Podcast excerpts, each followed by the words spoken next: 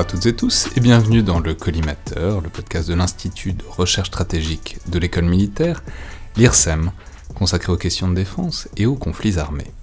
Je suis Alexandre Jublin et aujourd'hui pour ce nouvel épisode dans le bunker de recommandations, de, discussions autour de films ou de séries qui ont trait euh, à la guerre, ou en tout cas aux faits guerriers ou militaires euh, au sens large, j'ai le plaisir de recevoir aujourd'hui euh, le colonel, le colonel de réserve Jean-Christophe Noël de l'armée de l'air, donc bonjour. Bonjour Alexandre. Vous êtes chargé de mission au CESA, le Centre d'études stratégiques aérospatiales. Vous êtes aussi ancien aviateur, ancien pilote.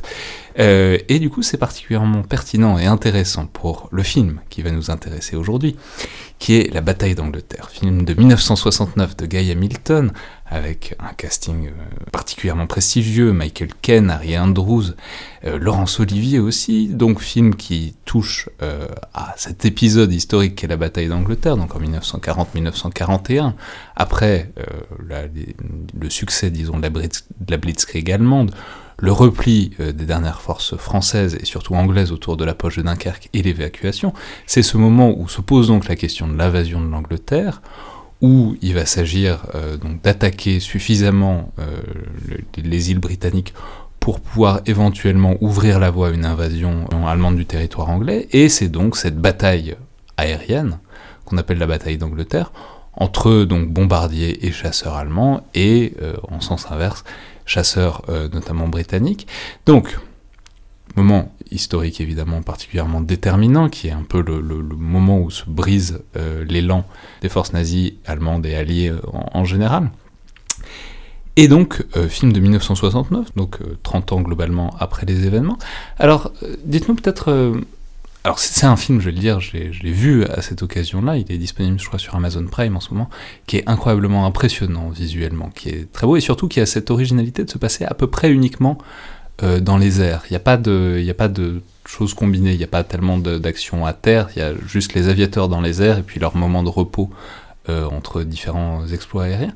Alors dites-nous peut-être euh, d'abord ce qui vous intéresse. D'abord, quand est-ce que vous l'avez vu ce film? Est-ce que c'est un film qui vous a je sais pas, marqué au moment où vous deveniez aviateur? Est-ce que c'est un film qui vous a accompagné au milieu? Est-ce que c'est un film que vous avez vu un peu plus tard? C'est-à-dire, euh, est-ce que pourquoi et quand est-ce qu'il vous a intéressé et marqué ce film? Alors, euh, bah, écoutez, je suis déjà gêné par la première question. Je ne me souviens plus la première fois que je l'ai vu. J'ai dû le voir à la télé, à un moment d'une diffusion, probablement quand j'étais adolescent. Euh, mais oui, donc c'est un film, euh, bah, c'est un film qui était assez impressionnant. Euh, même encore aujourd'hui, ça, claque hein, visuellement. Donc je, Oui, c'est un film qui est. Alors, vous faisiez allusion un petit peu à cette répartition entre les scènes à terre et les scènes en l'air. Je crois qu'il y a 40 minutes de scène en l'air et 90 minutes de scène à terre.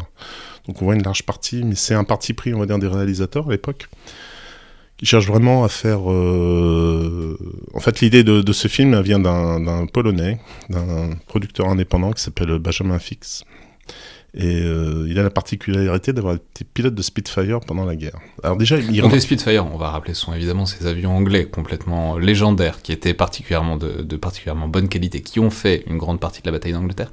Mais d'ailleurs, euh, il y a aussi eu des Hurricanes qui sont peut-être un peu invisibilisés par le film. On en reparlera peut-être euh, plus tard. Mais, mais, mais, donc, ces Spitfire, qui sont vraiment les avions anglais par excellence, qui sont les avions légendaires, et donc, ce Polonais qui, au sein d'un contingent polonais, donc on peut le dire tout de suite, a euh, participé à la bataille d'Angleterre, a décidé de quoi De raconter ses souvenirs de, la bataille Pas vraiment. Lui, ce qu'il a en tête, euh, il, a trois idées. Au départ, je crois pas qu'il ait participé à la bataille d'Angleterre, mais il a rejoint la Royal Air Force plus tard. Mais effectivement, il était sur Spitfire. Donc le Spitfire, comme vous disiez, c'est l'avion, on va dire, le plus performant de, de chasse des Britanniques. Donc c'est aussi un avion assez emblématique de cette bataille, puisqu'il symbolise, on va dire, la résistance euh, donc des Britanniques aux, forces aériennes allemandes. Lui, il a trois idées à l'époque. Il dit, bah, déjà, il veut pas que le souvenir de cette bataille disparaisse. On est quand même, euh, allez, l'idée lui vient en 65. Il se dit, bon, ça fait quand même 25 ans. Il s'aperçoit que malgré tout, bah voilà, les, souvenirs se dissipent, etc. Et cet acte est peut-être pas aussi euh, présent, on va dire, prégnant dans la mémoire des, des, euh, Anglais qu'il devrait l'être. Quelque chose qui l'intéresse aussi, c'est d'enseigner aux jeunes générations on est quand même dans un contexte particulier, c'est les années 60, c'est la Beat Generation, etc. On est au Vietnam, enfin le Vietnam va commencer.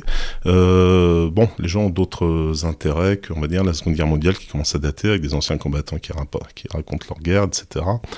On regarde plutôt vers l'avenir, on regarde plutôt euh, voilà, vers d'autres valeurs, etc. Mais il pense que c'est intéressant que les jeunes soient éduqués à travers ça. Donc redonner un petit souffle épique à ce moment qui est pas si loin au fond, mais qui, mais qui s'efface un peu. C'est ça, sensibiliser en tout cas les, jeunes générations. Puis il y a quand même un troisième aspect, il est quand même producteur de films.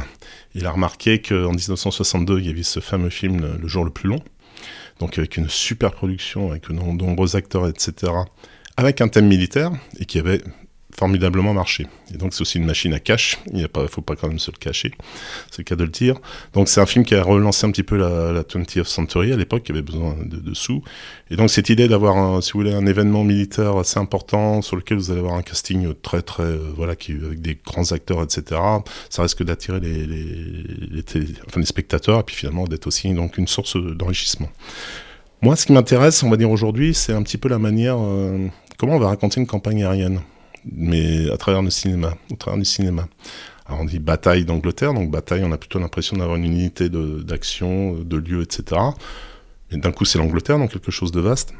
Donc comment, d'un point de vue, on va dire, euh, cinématographique, on peut raconter finalement un événement qui, bah, qui, se déroule sur plusieurs semaines, voire plusieurs mois.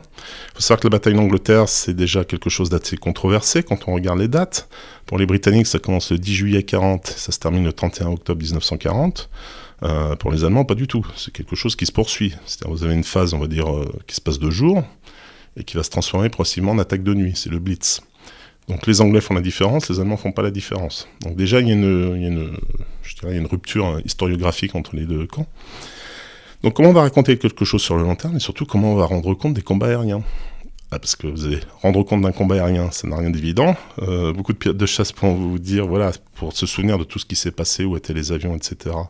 C'est souvent ce qui fait la différence, euh, pour paraphraser les inconnus, entre le bon chasseur et le bon chasseur. C'est celui justement qui a compris dans l'espace aérien où étaient les différents mobiles, comment il fallait qu'ils se passent, etc.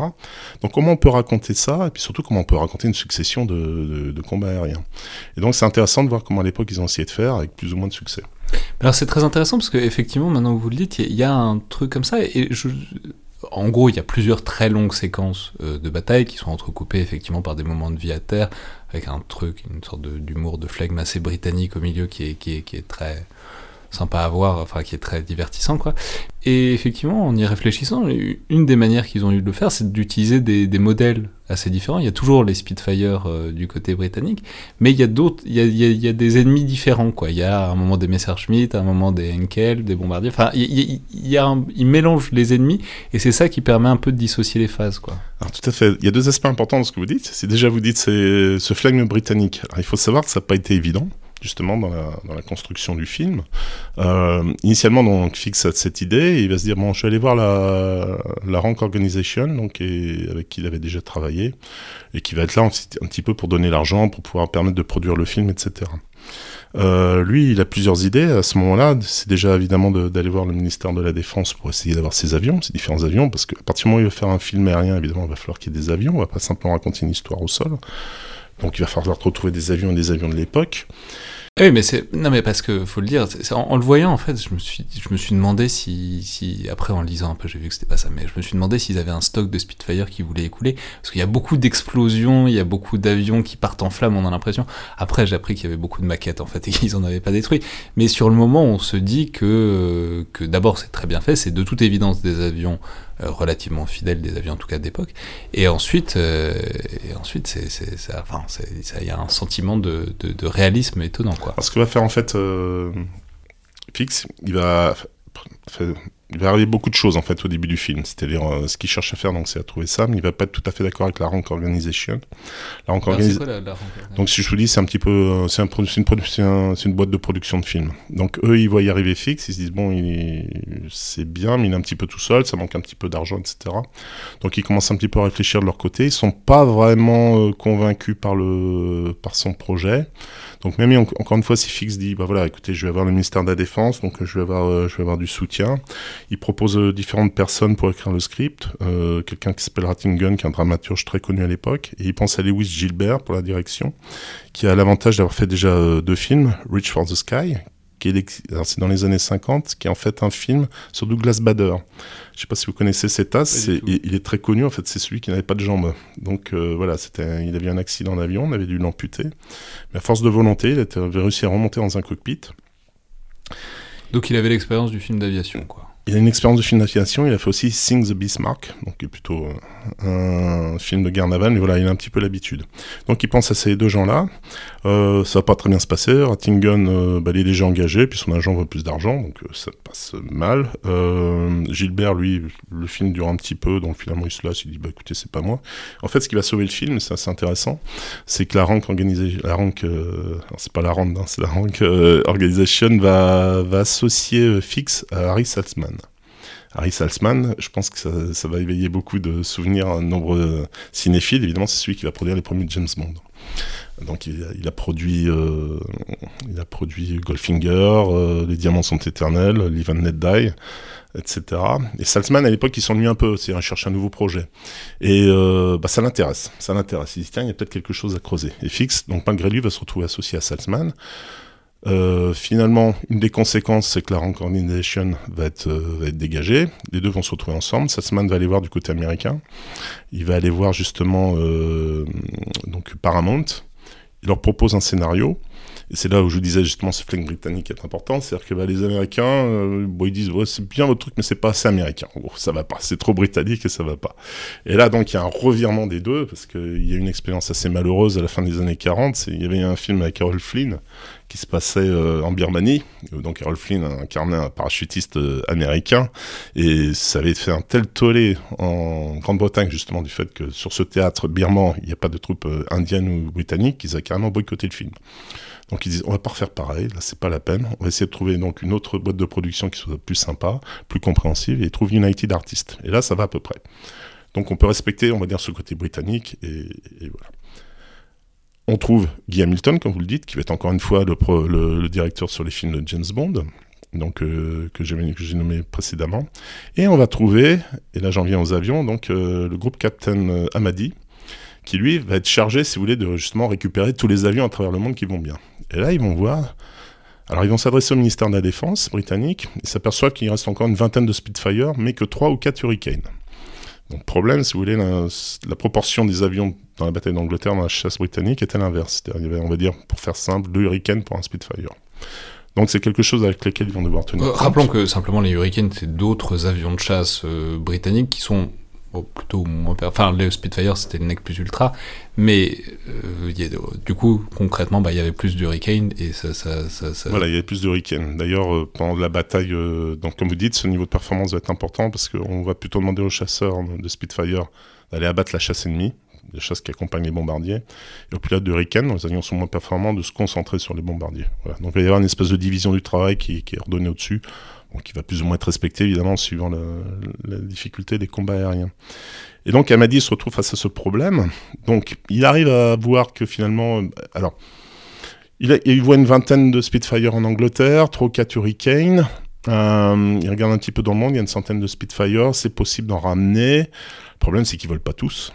Et puis le problème, c'est que évidemment le, spectateur va être assez exigeant, notamment l'expert ou celui le connaisseur, sur la, manière dont l'avion va ressembler à celui de l'époque. Un petit peu comme si vous avez un film sur Napoléon et puis qu'il n'a pas son chapeau tel qu'on l'attend. C'est-à-dire il y a quelque chose qui choque c'est peut-être un détail, mais ça va gêner le spectateur. Vous voulez dire que, que, les, que les fanats d'aviation sont particulièrement tatillons et que, et que donc toute un, tout, un, correction de la, dans la reconstitution a été plus problématique qu'ailleurs Pas forcément ailleurs, mais je vais vous expliquer mon malaise, notamment sur les avions allemands. Donc voilà, ils se retrouvent face à ce problème. Euh, donc rapidement, ils comprennent qu'il y aura plus de Spitfire en l'air, c'est-à-dire s'ils veulent faire des grands combats aériens, ce sera surtout des Spitfire qui seront représentés plutôt que des Hurricanes. Ça, c'est du côté britannique. Après, où trouver des avions allemands? Et là, c'est le grand problème. Et là, alors, ils commencent à chercher, et ils s'aperçoivent qu'en Espagne, il reste une cinquantaine de bombardiers Heinkel 111. Bombardier Heinkel 111, qui est un des, on cheval de bataille euh, allemands, des bombardiers, donc un bimoteur. Et les Espagnols en ont gardé une cinquantaine. Alors, pas pour des raisons opérationnelles, c'est surtout pour l'entraînement. Et parmi les chasseurs, Enfin, on voit assez bien pourquoi l'Espagne franquiste peut avoir gardé des, Allemands, euh, des avions allemands. Enfin, on peut, on- je pense que les auditeurs feront le lien entre les deux. on on c'est un pack, effectivement, on peut rapidement franchir. Alors, il y a un autre type de bombardier qui, est, qui à l'époque, est, dans les escadres allemandes, c'est le Dornier 17, mais là, ils n'en trouvent pas. Et du côté des chasseurs, donc c'est le fameux Messerschmitt 109, donc un petit peu l'équivalent euh, chez les Allemands du Spitfire. Donc un avion très performant. Euh, et là, il n'y en a plus beaucoup. Mais une fois encore, la- l'aviation espagnole dispose de ce qu'on appelle alors des Hispano Aviation euh, 1112 euh, Buron, et qui ressemblent étrangement au Messerschmitt 109, ce qui est normal puisqu'ils en sont dérivés. Le seul problème, si vous voulez, c'est sous le nez de l'avion, il y a une espèce de grande prise moteur et qui gâche complètement la silhouette. Voilà. Alors, malgré tout, donc, Amadi réussit à constituer ce qu'il appelle une force aérienne, qui va appeler la 35e euh, force aérienne du monde, parce qu'en nombre d'avions, c'est la 35e à l'époque. Alors, elle est peut-être pas aussi performante que les ouais, autres. c'est ça. mais- Je, je sais pas si- s'ils auraient forcément été capables d'aller taper la 36e, mais. Mais, Mais il est fier de lui en tout cas. Ouais. Et il estime que 35e c'est c'est déjà pas mal. Et il va, il va y avoir une, une compagnie qui va être créée, la, la Simpson Aerospace euh, quelque chose, enfin peu importe, qui va être chargée finalement de un petit peu transformer les avions et les faire ressembler à quelque chose de similaire à ce qui se passait en 40. Et donc ils vont prendre les avions. Ils vont... Alors souvent, voilà, les avions ont évolué, etc. Donc par exemple, ils ont plus de pales.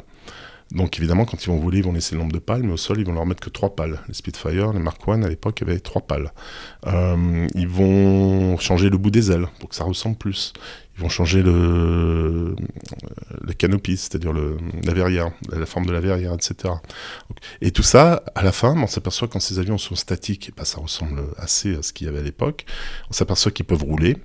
Et puis, bah, les avions qui peuvent voler, ils vont les faire décoller, ils vont les peindre avec finalement le camouflage de l'époque, etc. pour qu'on ait cette sensation de réalité.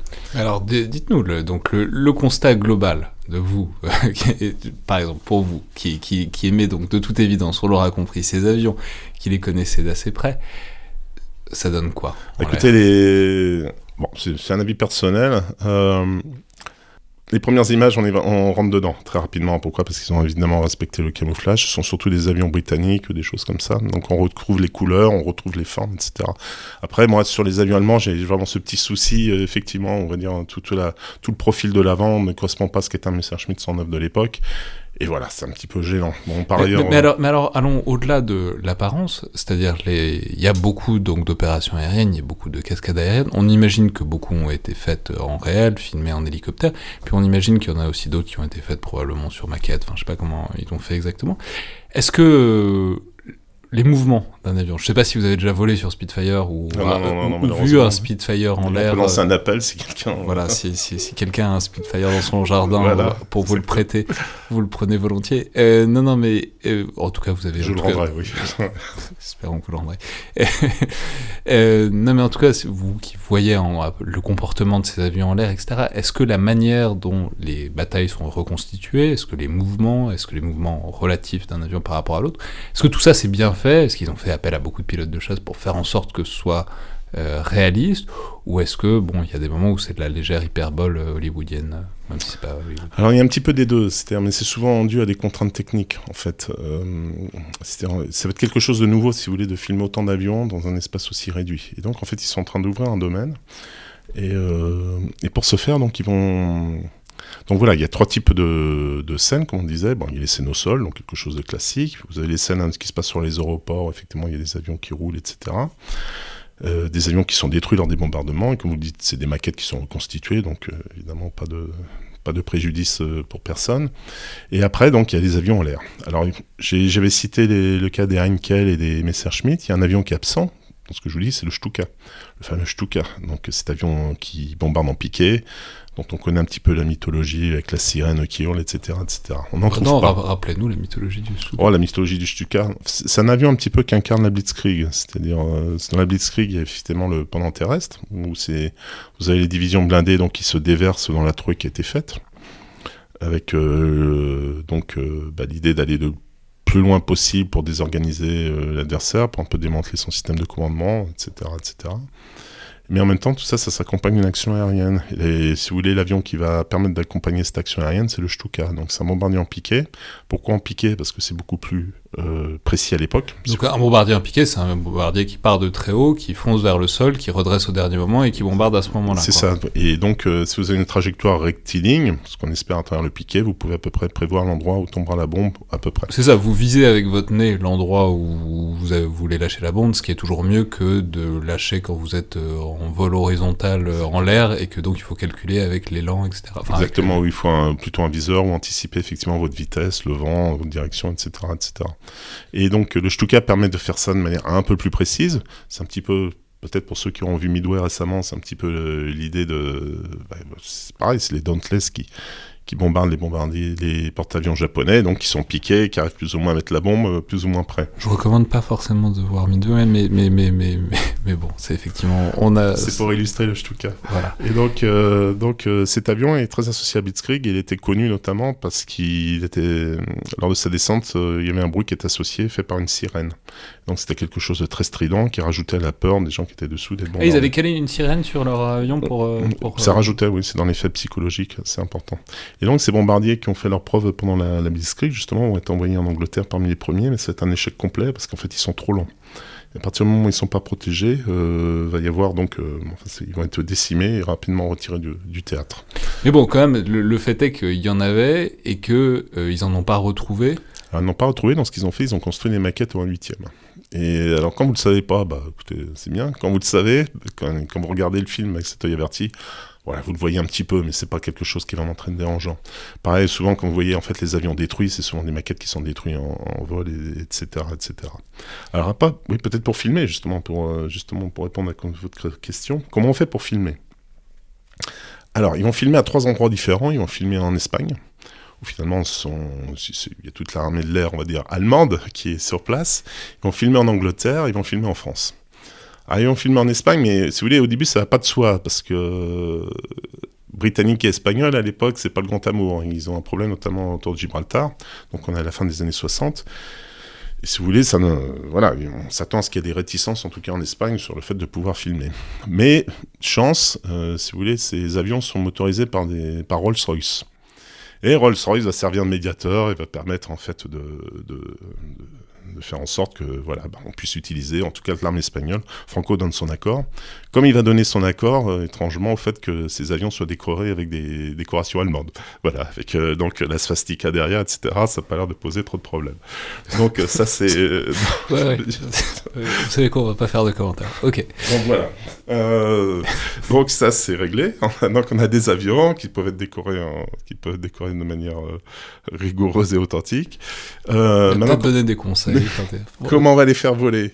Eh ben, écoutez, c'est pareil à ce moment-là. Donc, bah, de fait, les pilotes espagnols vont servir de, bah, vont servir un petit peu pour. Euh, ah non, mais bon, euh, ouais, ouais, c'est-à-dire, c'est qui les pilotes? C'est-à-dire les pilotes, c'est des pilotes espagnols justement pour l'armée de l'air espagnole. Non, pas tout à fait, vous allez voir. Et il y a des pilotes qui sont prêtés par la RAF justement pour tout ce qui est. Donc la RAF, la, Royal Air Force. Excusez-moi, la Royal Air Force, l'armée de l'air britannique.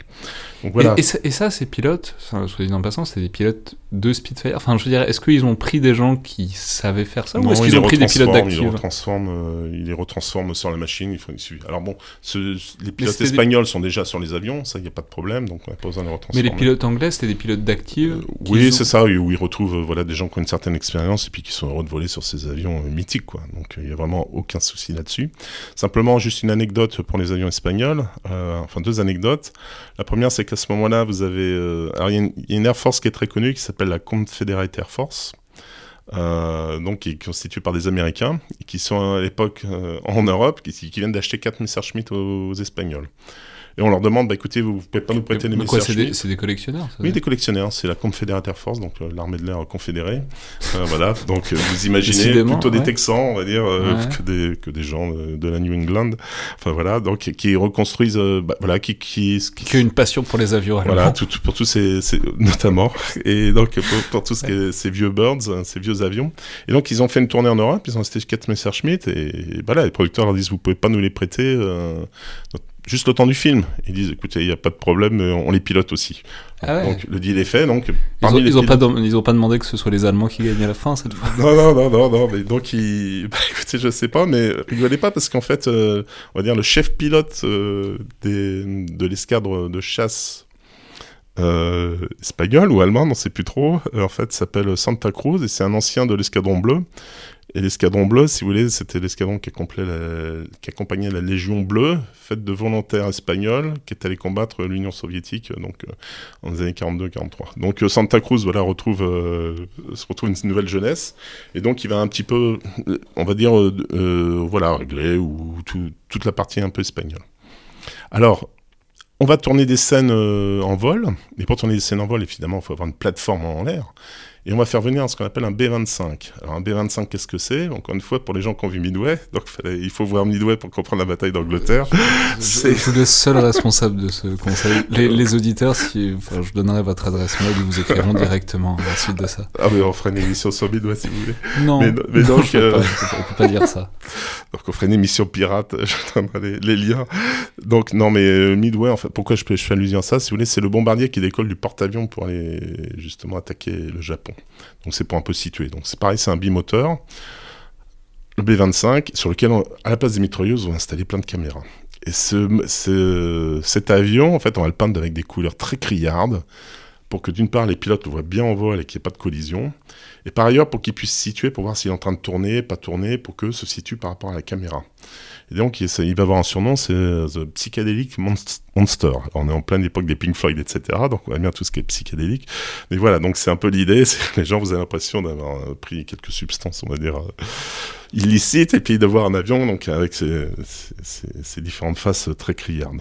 Et donc voilà, donc vous avez un B-25, et à chaque fois, ben, il va y avoir différents plans qui vont être programmés, pour lesquels donc, les pilotes vont s'exécuter, dans une espèce de balai aérien, en fait avec des images parfois très spectaculaires. Il y en a vraiment qui sont euh, très très spectaculaires. On voit vraiment les avions mais frôler, euh, frôler sûrement ce B-25. Hein, et on voit vraiment des, chasseurs en évolution. Euh, enfin, c'est ouais, ouais, c'est vraiment quelque chose de très intéressant.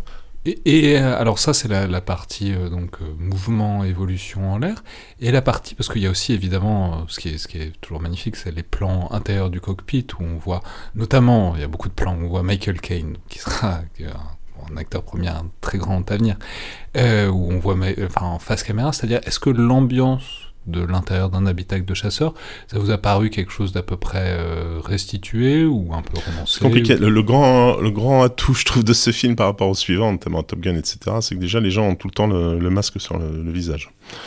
Voilà. Quand vous, vous, pilotez, vous avez tout le temps masque sur le visage, vous vous amusez pas à vous regarder, on va dire, dans le rétroviseur, je suis beau, Et ça, c'est très intéressant, c'est un vrai problème. Donc c'est un masque, évidemment, un masque à oxygène, pour euh, quand on monte trop, pas, euh, perdre, pas tomber dans les pommes pour cause d'hypoxie. Et de fait, c'est un vrai problème de, de, de, plein de films où, si vous, quand vous avez Tom Cruise, si vous voyez pas son visage, c'est un peu dommage à un moment. Exceptionnel. Je sais pas.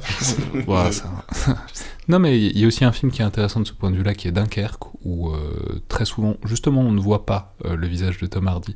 Ce qui fait que des fois, on se demande si c'est vraiment lui. Mais, euh, mais du coup, là, c'est un, un parti pris qui, a, été vraiment fait de. C'est un des soucis. J'ai forcé à garder.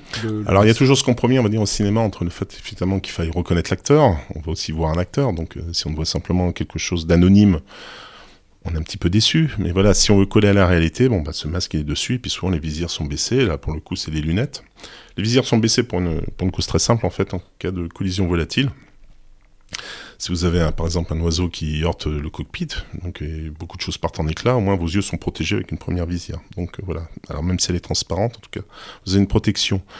Mais dans tous les cas, oui, euh, voilà, les lunettes sont mises, etc. C'est pas d'un coup on va commencer à mettre les lunettes alors que ça commence à chauffer. À ce moment-là, en général, on a autre chose à faire que de, de s'habiller.